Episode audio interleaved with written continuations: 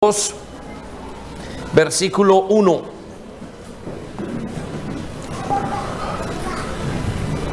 Es un gusto verlos a todos hoy y poder compartir juntos.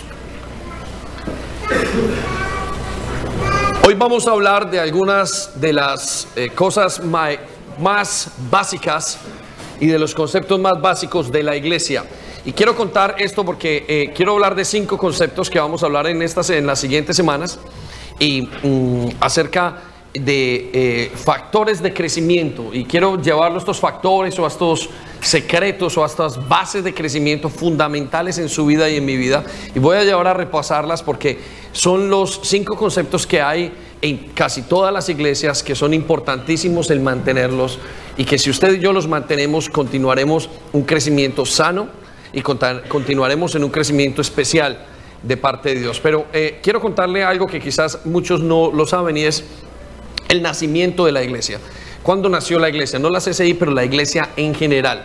La iglesia en general nació el día de Pentecostés. ¿sí? El Nuevo Testamento comienza con el nuevo o con el nacimiento de con el libro de Hechos.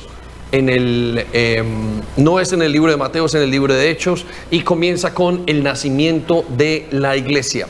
Y, quiero llevarlo un momento porque eh, quiero que nos identifiquemos y quiero que usted aprenda a identificarse como iglesia y cuál es su papel y qué es lo que Dios está haciendo en medio de nosotros. Eh, muchos de ustedes ya han ido cambiando y ya han ido tomando unos pasos hacia adelante y no saben cómo lo han hecho. Y, eso les va a ayudar a muchos a entender qué es lo que está pasando en sus vidas.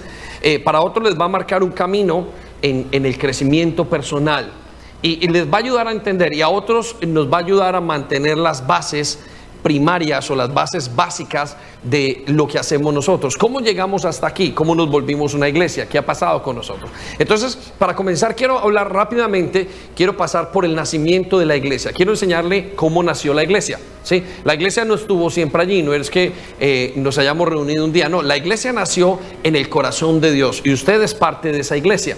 Y nació en el corazón de Dios de una manera muy especial.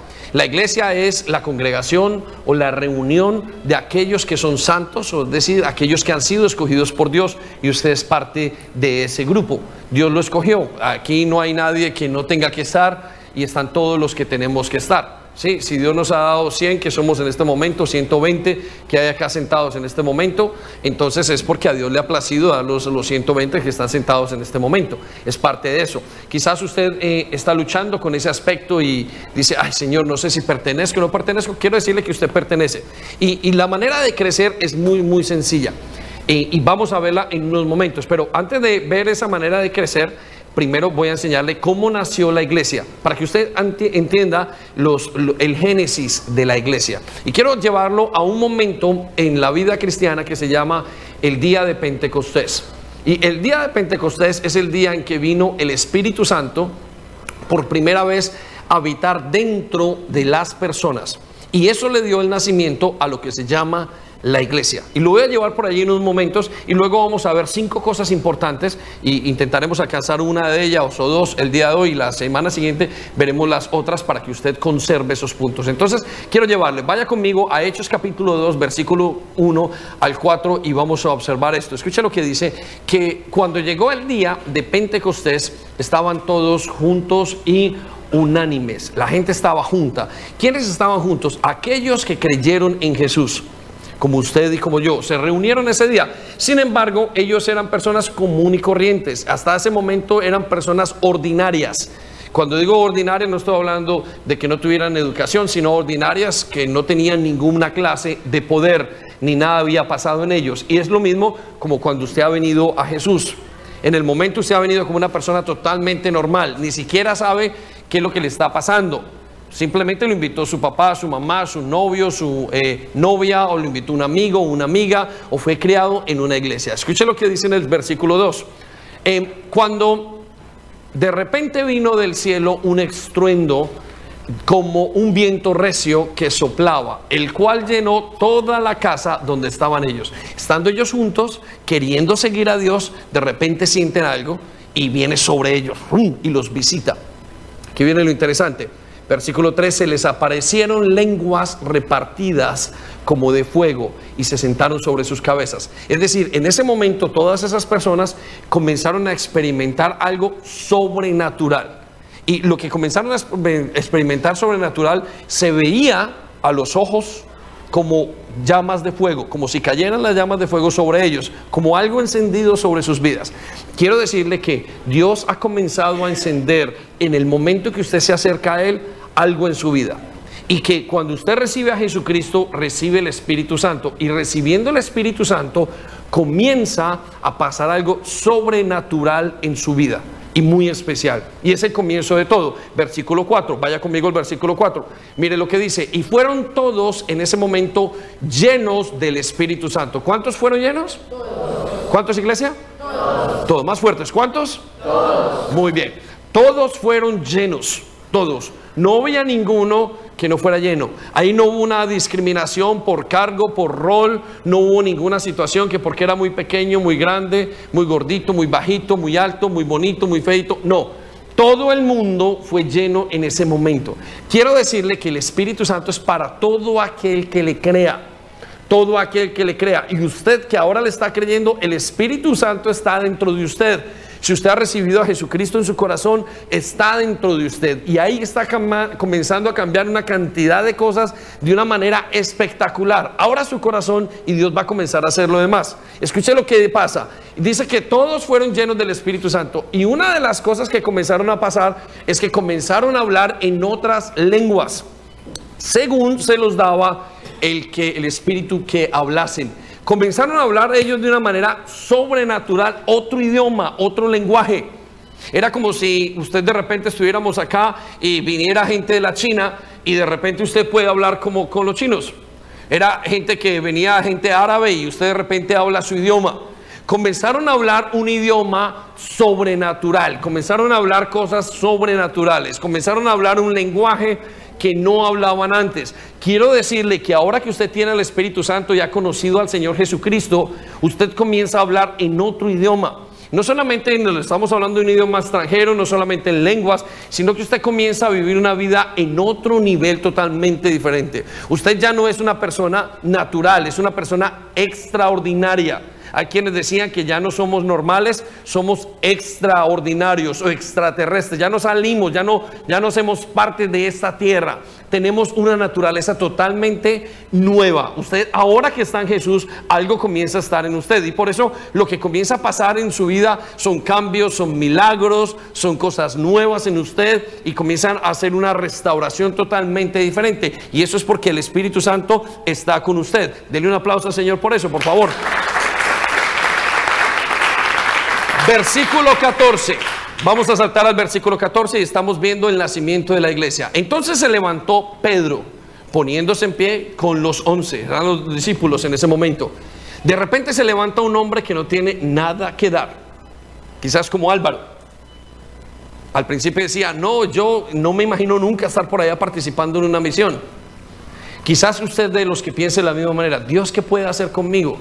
Quiero que sepa que cuando Dios me llamó al Evangelio o cuando Dios me llamó a convertirme hace casi 19 años, yo no era, nunca pensé nada, ni siquiera nunca pensé llegar a ser pastor. Fue mucho tiempo, 10 años después o 11, que Dios me llevó, o, bueno, no, un poco de años después, quizás 6 o 8, donde Dios nos llamó al pastorado. Pero nunca podríamos nosotros pensar, nunca pensamos que Dios nos iba a utilizar quiero que sepa que Dios lo quiere utilizar en grandes cosas. Y así se levantó Pedro. Y Dios tiene cosas que va a sorprender a los jóvenes, a los adultos, a las familias enteras.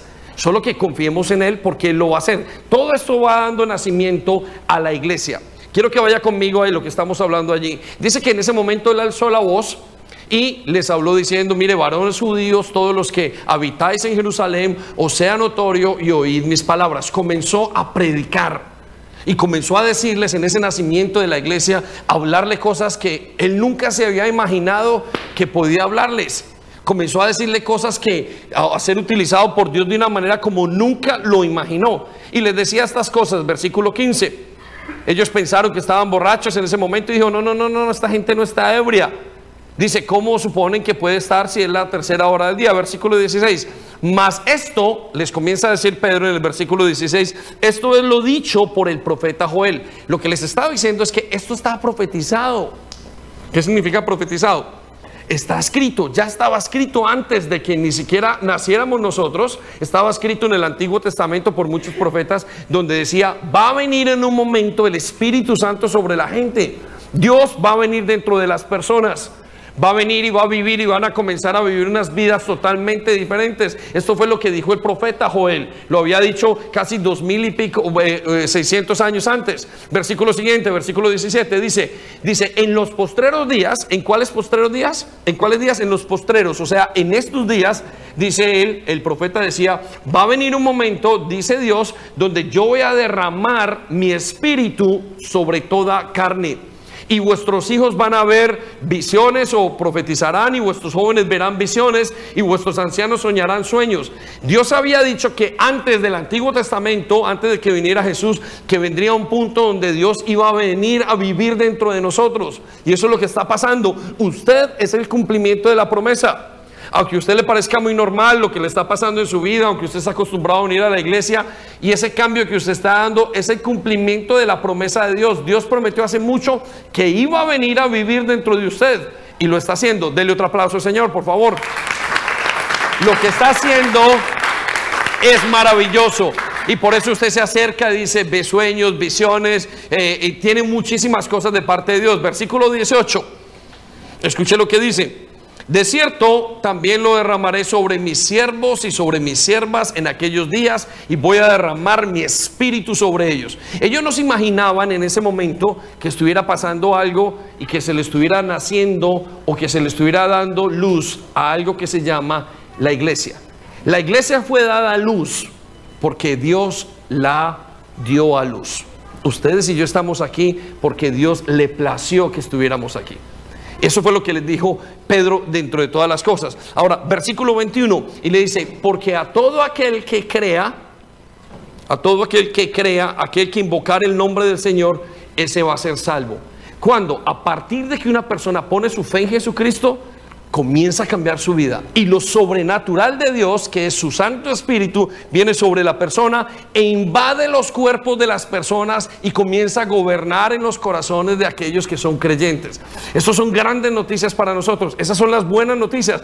Este cambio que está pasando en su vida es un cambio inesperado, es un cambio sobrenatural, es un cambio que va ajeno a su voluntad y es un cambio propiciado por el mismo Dios. Eso es el nacimiento que Dios le está dando a la iglesia. Ahora quiero que vaya conmigo y salte rápidamente al versículo 37. Escuche lo que dijo la gente que estaba escuchando. Mire lo que decía, o lea conmigo lo que decía la gente que estaba escuchando. Al oír esto, se compungieron de corazón. Es increíble lo que les pasó. Comenzaron a sentirse, uy Señor, ¿qué pasa? ¿Qué es lo que yo estoy experimentando en mi vida? ¿Qué es esto tan maravilloso? Que yo estoy experimentando en mi vida. Se compugieron y se llevaron inclusive de corazón y dijeron a Pedro, dijo Pedro y a los otros apóstoles y varones hermanos, ¿qué haremos? ¿Qué podemos hacer? Ahora que nos está pasando esto, ¿qué hacemos? Mire, quizás usted se lo está preguntando en este momento y decirle, pastor, ¿qué hago?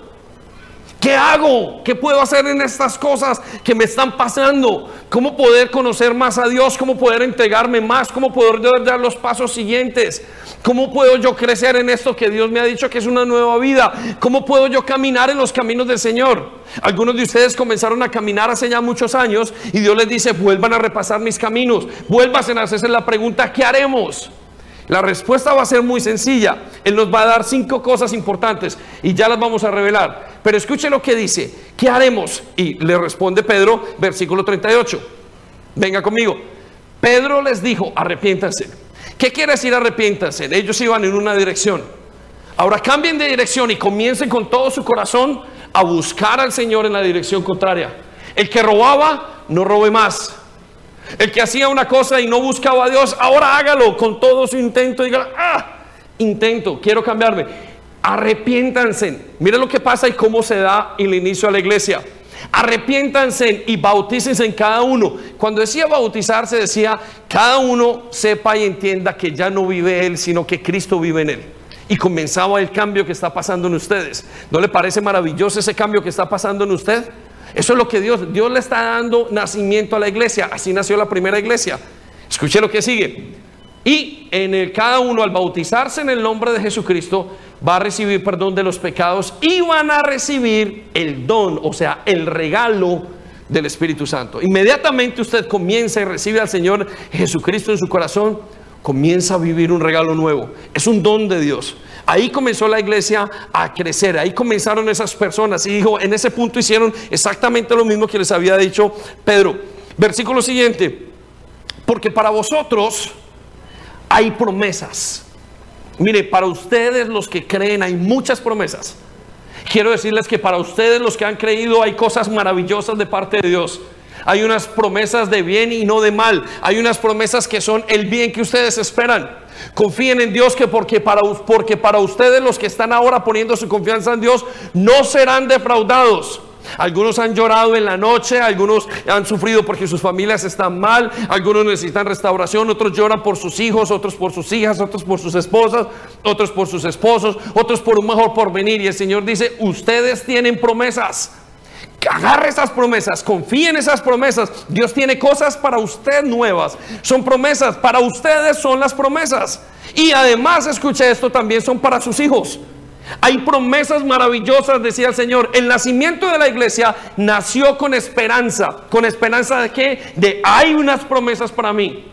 Hay promesas que el Señor tiene para mí. Hay promesas para mi vida. El joven se pregunta qué estudiaré. El adulto se pregunta dónde irán mis hijos. El que tiene problemas se preguntarán cómo hago para solucionarlos. Y el Señor dice, hay promesas para aquel que recibe a Jesucristo. Dios tiene promesas y las promesas las cumplirá, las lleva a cabalidad. Cuando Él afirma, dice una promesa para Él es amén y amén y amén. Amén. Denle un aplauso Señor, grande y fuerte. Las promesas que Dios tiene son maravillosas. A partir de que usted comienza a caminar con Cristo, hay promesas para usted. Y son promesas para cumplirlas, son promesas para explorarlas, para descubrirlas. Son promesas maravillosas. Dios está esperando y dijo, me vas a creer y yo te voy a llevar a las siguientes promesas. Me encanta esa parte de Dios. Es maravillosa porque siempre está diciendo, créeme por más. Y si está usted mal, créale porque Él puede hacerlo mejor. Y si usted está en una dificultad, créale porque Él puede arreglarlo. Y si usted está en un problema económico, créalo porque Él puede resolverlo. A la manera como Él lo resuelve, no a la nuestra. Dios es maravilloso, iglesia. ¿Cómo no le damos un aplauso al Señor más grande?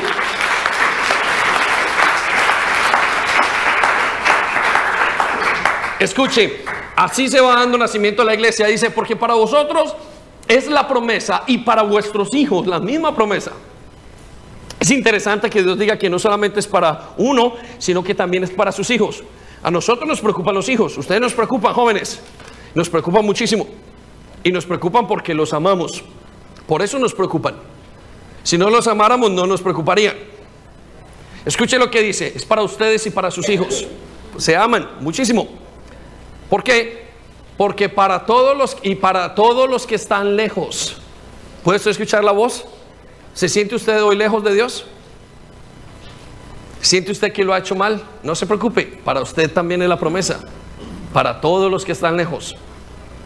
¿A qué se referirá? ¿Será los que están lejos en el espíritu, también lejos en nuestra parte? ¿Lejos físicamente? Dios tiene las promesas para los que están lejos. Es maravilloso lo que está diciendo Dios. Si usted comienza a creerle a Dios, tiene promesas. Vaya por esas promesas, Él las va a cumplir. La palabra de Dios es maravillosa. Escuche lo que dice, para cuantos el Señor nuestro Dios llamare. Y usted ciertamente ha sido llamado. Si no, no estaría aquí. Si usted está hoy sentado mirando su teléfono, su, eh, escribiendo sus notas, mirando su, eh, lo que tenga, mirando lo que estamos diciendo, escuche, usted ha sido llamado. Usted ha sido llamado. Es Dios quien lo ha llamado. Y dice Dios que Él lo llama con nombre y apellido. Quizás usted dice, pastor, yo no lo he escuchado, pero no lo ha escuchado no porque usted, no porque Dios no lo haya llamado, sino porque usted no ha querido escuchar. Pero si no endureciera el corazón, escucharías la voz de Dios. Escuche lo que dice, están haciendo la iglesia. Esto es maravilloso. A los que el Señor llamaré. Versículo 40. Inmediatamente pasa todas estas cosas y él le dice todas esas promesas, comienza a pasar algo con esa congregación o con ese grupo de personas. Muchos de ellos no se conocían, son como nosotros, unos de Chile, otros de Ecuador, otros de, Venezuela, otros de Colombia, otros de aquí, otros de otra parte, otros de todas partes del mundo. No se conocían. Y escuche lo que comienza a pasar. Este es el nacimiento de la iglesia. Y con otras muchas palabras testificaban. Les decían, les comenzaban a exhortar, sigan adelante y les decían, sean salvos de esta generación perversa. Aléjense de lo demás. La vida pecaminosa, sean salvos. Apártense de esta generación perversa. Quiero decirles, ustedes no están hechos para esta generación perversa. Aunque usted disfrute el pecado y cualquiera que llame usted su pecado, usted no está hecho para ese pecado. Pastor, es que a mí me encanta hacer esto. Usted no está hecho para eso. Dios tiene cosas más grandes para usted. Pero a mí lo que me gusta es esto y a mí lo que me gusta lo otro, a mí lo que, lo que yo disfruto es mi adicción. No, usted no está hecho para eso. Y eso le comenzaron a decir ellos. Están haciendo la iglesia, versículo 41. Vaya conmigo. Esto es apasionante. Así que los que recibieron su palabra en ese momento, o sea, los que creyeron en ese momento, fueron bautizados. Comenzó a venir el Espíritu Santo sobre ellos. Y se añadieron aquel día como tres mil personas. ¿Cuántos? ¿Cuántos? Tres mil personas ese día. ¿Usted se imagina? Y tal le ha pasado a usted. Usted no sabe cómo Dios va a añadir la gente a la iglesia y cómo cuando su palabra usted la va a dar a alguien, va a cambiar a esa persona. Nosotros vamos a Wood Green y cuando estamos en Wood Green o cuando estamos evangelizando, usted le entrega a una persona y usted no la vuelve a ver. Pero nos dice Dios que esa palabra nunca llega vacía y que ese caballero se va a su casa y estando en su casa recibe el Espíritu Santo y se congrega. Y usted dice, nunca lo vi, pero Dios sí lo vio. Y comienza un cambio especial en esa persona. Me encantan los cambios que Dios hace porque Él los hace en un momento dado. Conmigo a los 15 años tuve un encuentro con Jesús. En una señora estando en la iglesia católica. Dios utilizó a una persona para compartirme en la casa de un cura, de un capellán militar en Colombia. Y estando en esa casa, compartí y recibí. Y yo recuerdo que dejé apagar la llama por los siguientes días, por años, hasta que conociendo a mi esposa, conocí a Cristo a través de eh, lo que ella me había eh, contado y volvió a revivir esa llama tan fuerte. Nunca nada de lo que estábamos escuchando es en balde. Nunca nada de lo que usted dice, habla, es en balde para las personas que lo escuchan. Estas personas que nos están escuchando y estos jóvenes que nos escuchan hoy por primera vez, en algún momento ya nos han escuchado dos, tres o cuarto, o somos los séptimos, o somos los décimos, o ya han hablado cien veces de Cristo. En una de esas ocasiones Dios va a hacer algo y va a hacer un clic en el corazón del creyente. Y ese clic que haga en el corazón del creyente será magnífico y será para siempre. Recuerdo que hace algunos años, hace dos o tres años, invitamos a, mi hermano que habíamos orado casi toda la vida, los 17 o los 19 años que tuviéramos, y orando por él para que se convirtiera. No se convertía y no tuvo un encuentro y llegando su vida no volvió a ser igual. Porque el Evangelio llega de una manera que ni usted y yo entendemos. Dice la palabra de Dios que entra en su corazón y lo cambia de una manera que usted ni se da cuenta. Volvamos a lo que estamos diciendo. Y fueron bautizados y como tres mil personas fueron convertidas. Eso ya le está pasando a usted. Ya sus familias están escuchando. Conozco familias de Chile que están escuchando lo que estamos diciendo. Conozco gente de Ecuador que nos está escuchando. Gente que ya lo está escuchando por alguna razón y ya le creyó a Dios porque usted ya abrió sus labios. Solo que no pare de hablar.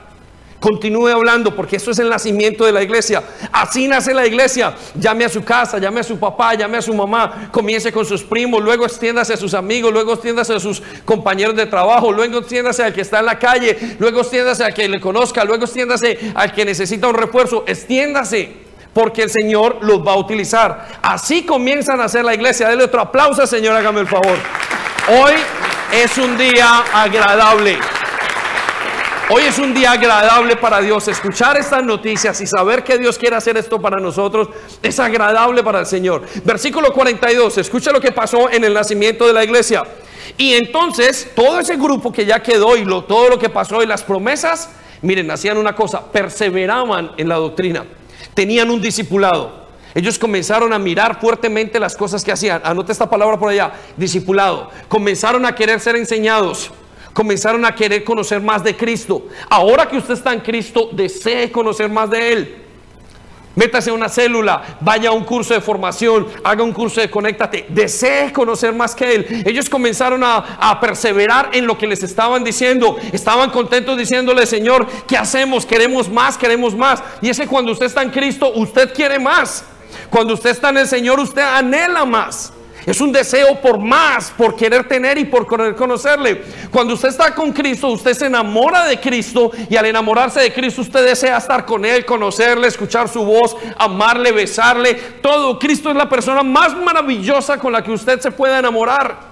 Aquel que está soltero, ponga sus ojos en Cristo. Aquel que está casado, ponga sus ojos en Cristo.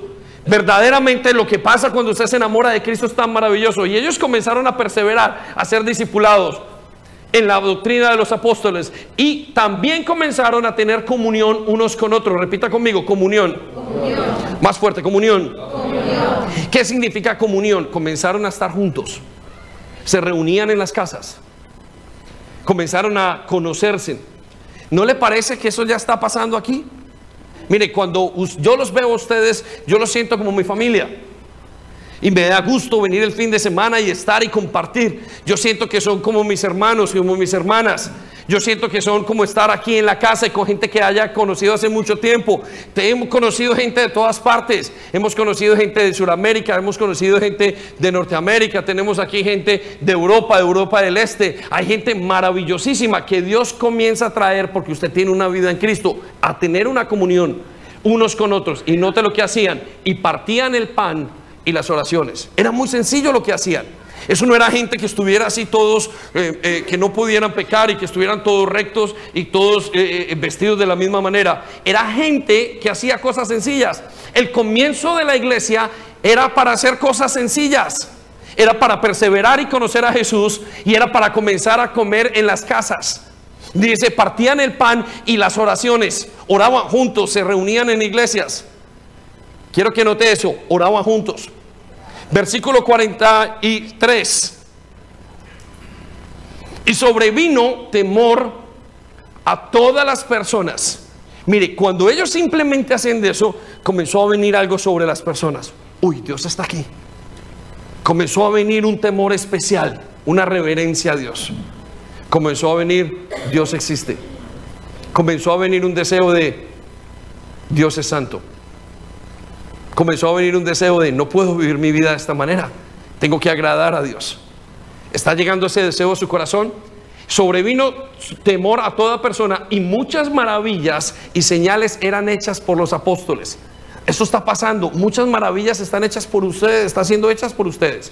Ustedes no saben sus oraciones hasta dónde ha llegado. Usted no sabe sus oraciones en otras personas hasta dónde han llegado. Usted no sabe su consejo hasta dónde le ha llegado una persona. Y usted ya están pasando milagros. Eso está pasando en medio de nosotros. Solo que usted y yo no lo vemos muchas veces porque no estamos entrenados y porque no le ponemos atención, no somos sensibles. Pero Dios ya está haciendo cosas. Yo veo gente que tiene un matrimonio reformado o restaurado, gente que ya dejó algunas adicciones, gente que fue campeona en, una situación y en un enemigo que tenían, lo pasaron por encima. Eso está pasando ya en ustedes, iglesia. Es maravilloso lo que está pasando. Hay señales hechas ya por ustedes. Los apóstoles son los enviados. Claro que somos nosotros los que servimos, pero también son ustedes. Todo aquel que le cree al Señor, esas señales le están siguiendo. ¿Se dando cuenta? Están haciendo la iglesia. ¿Y nació como? Compartiendo el pan. ¿Y nació como? Siendo discipulada. Versículo 44. Y todos los que habían creído estaban juntos y tenían en común todas las cosas. Saltamos al versículo 46 y perseverando unánimes cada día en el templo. ¿Sabe qué hacía? La primera iglesia comenzó perseverando, estando juntos. Pastor, no sabemos cómo tocar. Pastor, no sabemos cómo hacer esto. No se preocupe, la iglesia se formó por perseverar en unanimidad, en estar juntos, por comer juntos. ¿Sabe cuando nos quedamos aquí a comer por la tarde? Eso es unanimidad, eso es permanecer juntos. Lo que está pasando es simplemente permanecer. ¿Sabe que Dios nunca dijo, tienes que saberte toda la palabra de Dios para seguirme? Lo único que dice es, permanece, escúchame. Y por consiguiente tú vas a conocer todas las cosas que necesites conocer. Dios está diciendo, permanezcan juntos. La iglesia se fundó y se dio a nacimiento porque permanecían juntos. Era eso. Lo único que tengo que hacer es ir a mi célula. Eso era lo único que tenía que hacer. Lo único que tenía que hacer es estar allí. Mire, el crecimiento que yo he tenido a nivel personal es por haber estado. Es por haber estado en una predicación escuchando y haber sido permanecer. Escuche lo que dice. Y permanecían o perseveraban unánimes cada día en el templo. Iban, enseñaban, evangelizaban, enseñaban quién era el Mesías. Muchos de ustedes ya lo están enseñando. Van a sus casas, ya llamaron a sus familias. Alguna jovencita le van a hablar a sus papás y a sus mamás. Algunos de los que están aquí ya tienen un primo que llamar y le van a decir, primo, necesitas conocer de Dios. Algunos ya ni tenemos amigos porque eh, amigos que no sean creyentes, porque ya todos les dijimos, pero alguien aparecerá y partían el pan en las casas y comían, volvían a partir el pan. ¿No se le parece esto a una célula? ¿No se le parece a esto una vigilia después de que usted está allí en la, en, la cafetería? ¿No le parece a usted lo sencillo que Dios dice que es el nacimiento de la iglesia? Es que no había más. No había necesidad para más. Es sencillo conocer a Dios. La semana pasada hablamos de descansar, es fácil creer y ahora es fácil permanecer. Mira cómo dio nacimiento y ese era el patrón que seguía toda la iglesia. Escuche lo que dice o lea conmigo. Y partían el pan en las casas y comían juntos con qué? Con alegría y sencillez de corazón. Lo que hacían era estar humildes, contentos, felices con los que tenían. Salían seguramente a Wood Green a caminar, a comer. Estaban allí, luego permanecían, luego los jóvenes jugaban parqués, jugaban dominó, qué sé yo. Trabajaban juntos, servían juntos. Aquella iglesia fue dada a luz por cosas sencillas, completamente sencillas. Iglesia, Dios está dando a luz en usted. Solamente permanezca. Usted no tiene que saber mucho ni más. Discipulado, evangelización, servicio, compañerismo. Eso es lo que le está pasando a usted. ¿Sabe? A veces Dios trae el crecimiento simplemente con una pastoral. Y usted se sienta con alguien y escucha su testimonio y crece tanto. Es que es muy sencillo. Es muy sencillo la manera como Dios quiere traer los cambios a nuestras vidas. Escuche versículo 47. Alabando a Dios, oraban y exaltaban a Dios. Alababan a Dios. Mire lo que pasaba y alabando a Dios y teniendo favor con todo el pueblo, ¿no le ha dado Dios ahora favor a usted con todo el mundo o con la gran mayoría de gente? Ahora usted tiene favor. Y escuche lo que pasaba. Y alabando a Dios y teniendo favor con todo el pueblo, el Señor añadía cada día a la iglesia los que habían de ser salvos. Así comenzó la iglesia, con esos cinco aspectos. El Señor comenzó a dar a luz a la iglesia cada día de una manera tan sencilla. Añadía a la gente que necesitaba añadir. Los que no iban a ser añadidos, pues no iban a ser añadidos. No les tocaba, pero aquellos que iban a ser añadidos iban a entrar de una manera tan sencilla. Mire, la iglesia es tan fascinante y tan especial. ¿Y nota usted cómo fue hecha? Quiero que vayamos a cinco puntos. Le invito a que saque su lápiz y su papel y vaya conmigo a cinco puntos que emprendimos allí si me regalan los de sonido, cinco puntos que vimos allí. El primero es adoración. Y es que la iglesia crece en fuerza cuando alaba. Son puntos sencillos que vamos a mirar. Dos, la comunión con otros. Es que la iglesia crece en calidez cuando está junta. Cuando usted alaba, usted se vuelve fuerte como iglesia. Y quiero repasar eso con usted en unos minutos.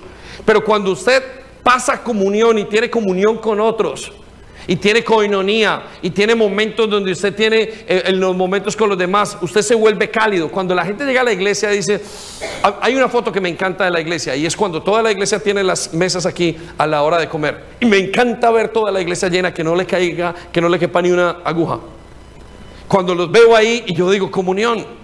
Si nosotros estamos aquí desde las 7 de la mañana el día de hoy y nos vamos a las 8 de la noche y lo que hacemos es tener comunión, y nos encanta escucharle a uno y al otro y ver y ver cómo sus vidas han sido cambiadas.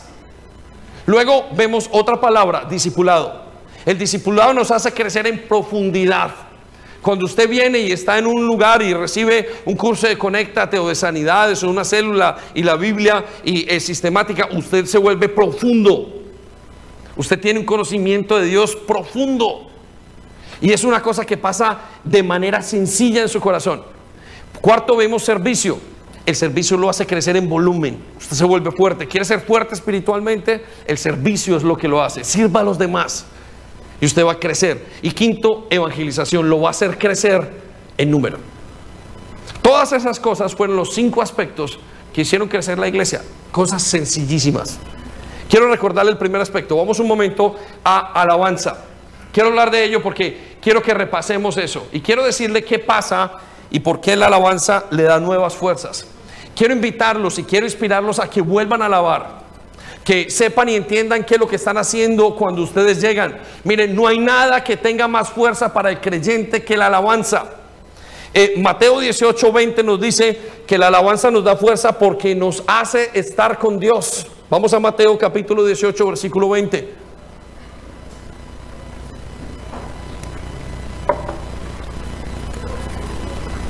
La alabanza nos hace crecer en fuerza. Mire, no hay nada más fuerte, no hay nada que traiga más fuerza que cantarle a Dios. Cuando la iglesia se une a adorar, cuando la iglesia se une a cantar, la presencia de Dios baja. Y dice, porque dos o más están congregados en mi nombre, ahí voy a estar yo. Y quiero decirle que donde Dios está, nos dice en 2 Corintios capítulo 3, versículo 17, que donde Él está, allá hay libertad. No hay nada que haga crecer más fuertemente a una persona y un creyente que el alabarle y el cantarle a Dios. Por eso nosotros hemos cerrado las puertas después de la primera canción, para enseñarle a todos a que deben de entrar y que deben de respetar la alabanza, porque allí van a tener sanidad, allí hay fuerzas. Cuando usted canta a Dios, le cantábamos ahora, levanto un aleluya cuando usted levanta ese aleluya en medio de una situación difícil, se abren todos los mares. Se abren todas las puertas que tengan que abrirse. La alabanza hace que usted tenga un poder interior más allá de lo que usted está acostumbrado a tener. La alabanza le da un poder que usted cambia cualquier situación. ¿Por qué? Porque donde Él está y donde la presencia de Dios está llamada a través de la alabanza, hay libertad en las personas. Donde el Espíritu de Dios está, hay libertad.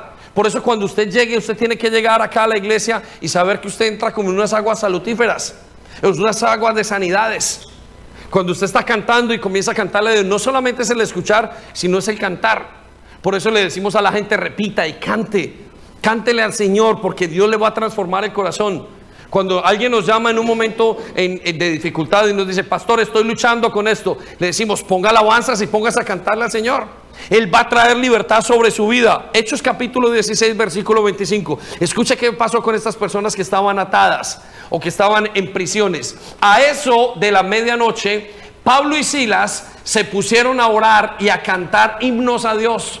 Estaban, eh, el enemigo los había tomado y los tenía encarcelados, cualquiera que sea su cárcel. Mire, pastor, me dice alguien esta semana, he tenido un pensamiento repetitivo y obsesivo esta semana. He tenido esta situación en mi vida. Mi familia no va bien. Otro me dice, hay una situación, alabe. Dani, Dani Berríos, eh, un cantante que decía, alaba a Dios, alaba a Dios, alaba a Dios, alaba a Dios. Dios va a abrir mares cuando usted le canta. ¿Se recuerda en el tiempo en Israel? En el Antiguo Testamento, cuando Dios los puso en medio de una batalla o estaban ellos pasando una batalla, Dios dio una declaración y dijo, cada vez que tú haces las manos, el pueblo va a ganar la pelea, pero cuando tú la bajes, el pueblo la va a perder. Y es que la alabanza es una herramienta, es una arma para seguir adelante. Eso era lo que hacían el pueblo de Dios. Eso fue lo que fundamentó la primera iglesia. ¿Cuándo fue la última vez que usted le cantó al Señor? ¿Es usted de los que viene aquí a la adoración y se queda aquí, se para y no sabe? Para muchos, el, que otros estén adorando, están hablando en chino.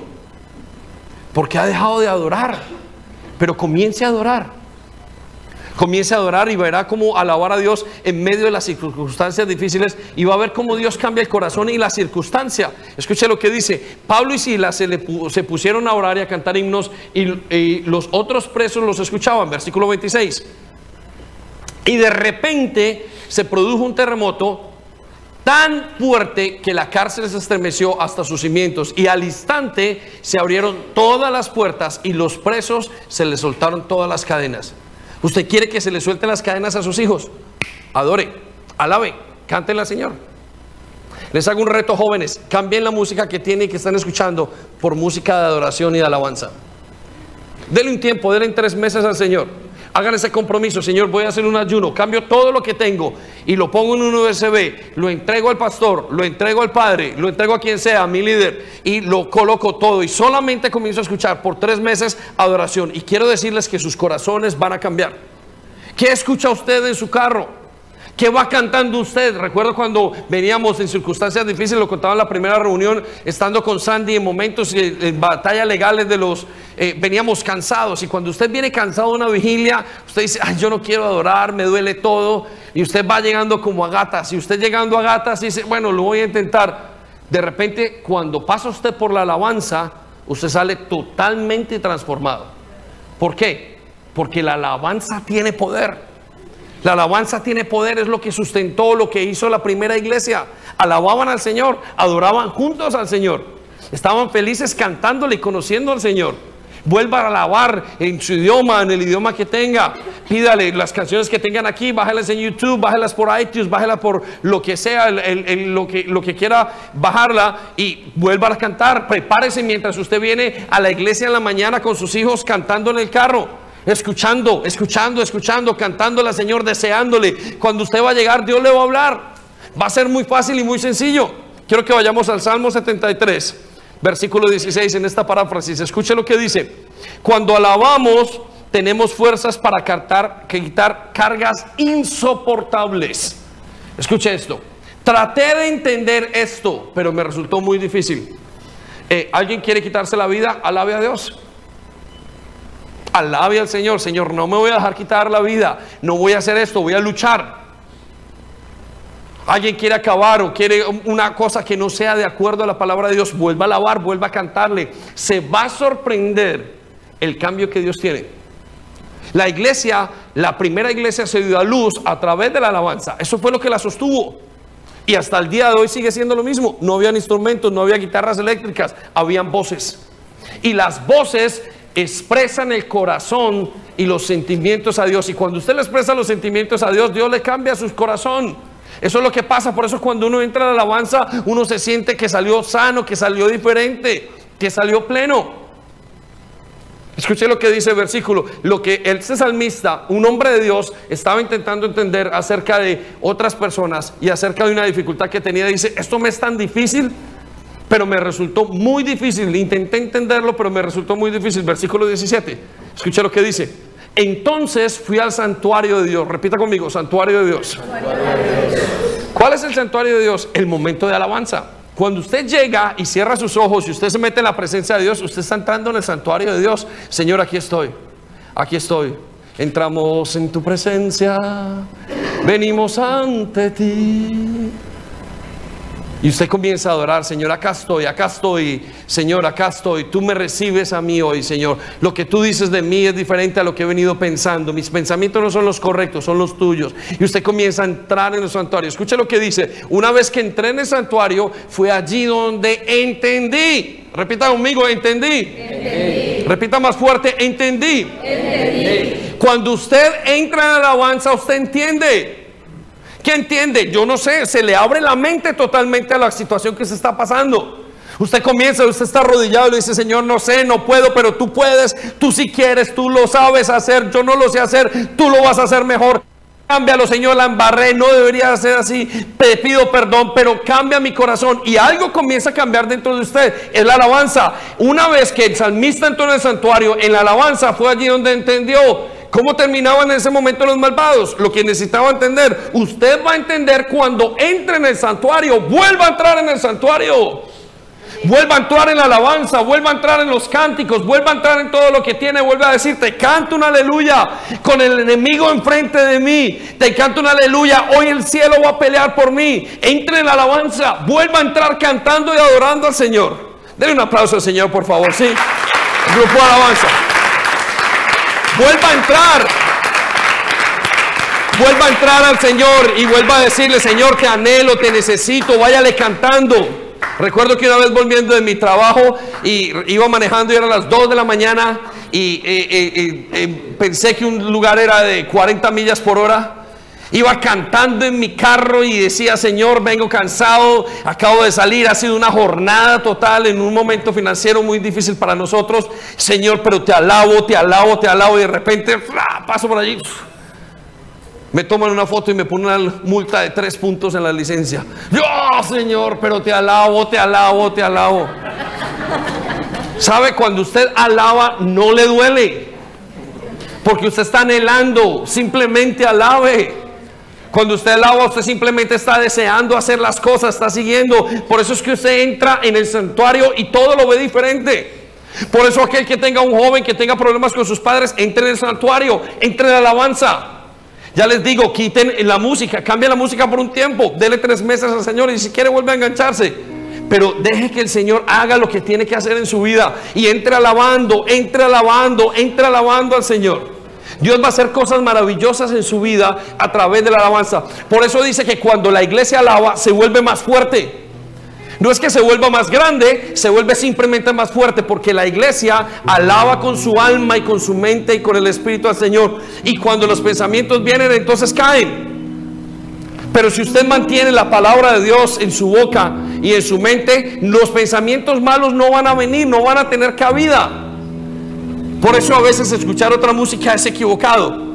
Pero no por otra cosa, sino porque son pensamientos que se cambian. Entonces, alabe al Señor. Escuche lo que dice. Vamos a el versículo 25 y 26. Cuando alabamos nos da fuerzas para ayudarnos a entender quién es Dios en nuestra vida. Cuando usted viene a alabar, la iglesia lo sabía. Venían a alabar al Señor y le dice, Señor, ¿a quién tengo yo en los cielos? Lo que el salmista se estaba preguntando es, Señor, ahora que entré en el santuario, me doy cuenta quién está conmigo. ¿A quién tengo yo en los cielos? ¿No es esa la pregunta que muchos nos hacemos cuando estamos como solos? Como cuando nos sentimos que ya no hay solución para los problemas que tenemos. ¿No es esa la pregunta que nos hacemos nosotros cuando tenemos y no podemos resolver un factor económico? O cuando estamos en una situación marital que no se puede resolver y uno dice, Dios Señor, ¿a quién tengo yo en los cielos? Pero ¿quién es poderoso? Escuche lo que dice la oración y lo que dice la alabanza, porque Él está alabando a nadie más que a ti contigo a mi lado, nada me falta en este mundo. ¿Dónde entendió eso? En la oración y en la alabanza. ¿Dónde entendió ese salmista Asaf esta situación? Cuando entró en el santuario. Usted no va a entender, iglesia y jóvenes, que usted está y que Dios es quien está en su lado y puede confiar en Él hasta que usted no entre en el santuario le va a parecer chino, le va a parecer hasta ridículo. ¿Sabe que cuando venimos y danzamos los viernes es especial darle al Señor alabanzas? Y me encanta danzarle y cuando los niños danzan y me encanta y el Señor se puede imaginar tan de una manera tan especial. A otros les parece ridículo, ¿sabe por qué? Porque no han entrado en el santuario. Quizás quieran entrar en sus corazones, pero no logran entrar porque no saben cómo entrar. Y se entra cuando usted cierra los ojos y comienza a adorarle. Por eso dice, contigo a mi lado nada me falta en este mundo. Usted va a poder entender esas verdades. La iglesia las entiende cuando adora. Por eso insistimos, cuando esté adorando, no se siente. Póngase en pie, levante sus manos. No se pare así como si usted hubiera llegado así todo cansado. No venga. De hecho, el domingo, el sábado en la noche, acuéstase temprano. Véngase preparando toda la noche para que Dios cuando en la mañana le hable, usted se levanta y cantando salmos hasta dormido. Cuán grande es el Señor. Levanta un aleluya, levanta una aleluya. Señor, tu gozo es mi fortaleza. Todos lo sabían. Por eso la fuerza del creyente no viene a través de fuerza ni de ejército, sino de su Santo Espíritu al alabar. Porque usted comienza a expresarlo. Y cuando usted le expresa a él, Señor, estoy cansado, ¿qué hace él? Le da fuerzas. Cuando usted comienza a decirle, Señor, es que no puedo, este pensamiento no me deja, yo lo cambio por el tuyo. Comienza a darle, escuchen esta canción. Es maravilloso.